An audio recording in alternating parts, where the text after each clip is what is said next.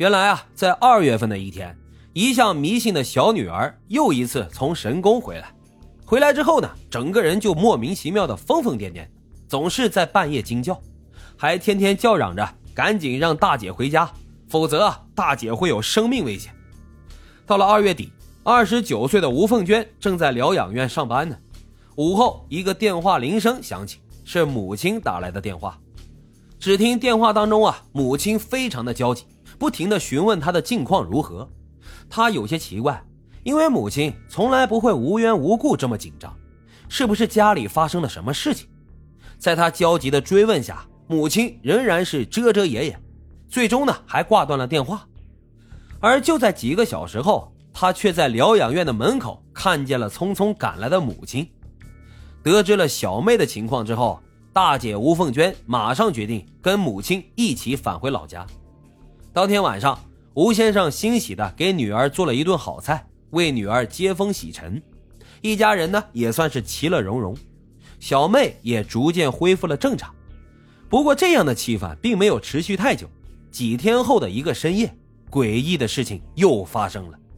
这天夜里啊，吴凤娟从噩梦中惊醒，她梦到自己被一个陌生的男人给侵犯了，然后又被其所杀。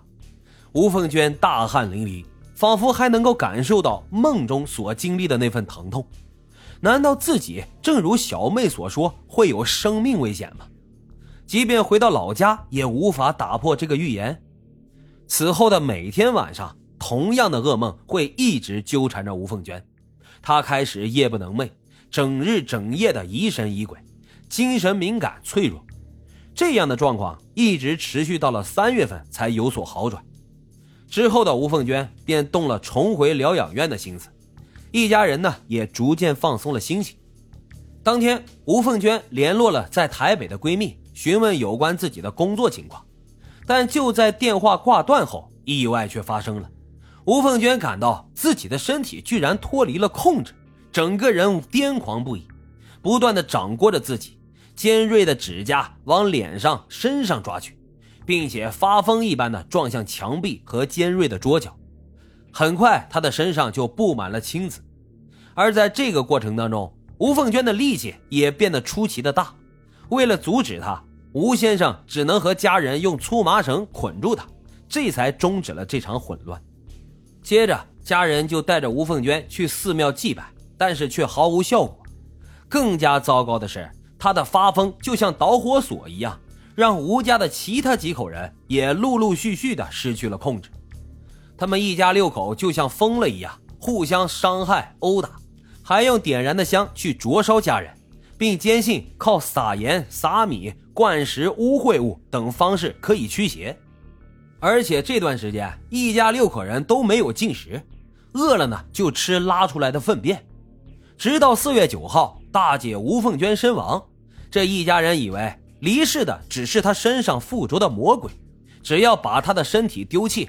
吴凤娟呢就能复活，于是，在四月九号，其他人就把大姐的遗体扔在了医院门口，然后各自去了其他地方避难。在事情败露后，警方找到了吴先生一家人时，他们还口口声声称吴凤娟并没有死。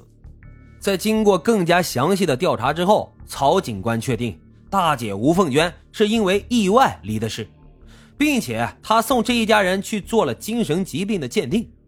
精神科的张医生判断，由于这一家人长期生活在一起，持续一个月的诡异事件后啊，精神高压的六口人产生了精神崩溃，进而呢又产生了各种错觉和幻觉，甚至是精神分裂症，而他们呢又拒绝去医院寻求科学和专业的帮助，最终才酿成了这样的惨剧。虽然有专业的解释啊，但这样爆炸性的事件一出。媒体是蜂拥而至，纷纷进行了对该事件的报道，而对于这一家六口人异状的猜测也是众说纷纭。其中最为玄幻的猜测啊，甚至还被改编成了电影《咒》，并且还成为了当年最卖座的恐怖电影。最后呢，其实老白还是想说两句：在阳光洒不到的地方，黑暗就会浮现；科学不能普及的地方，愚昧自然而然就会滋生。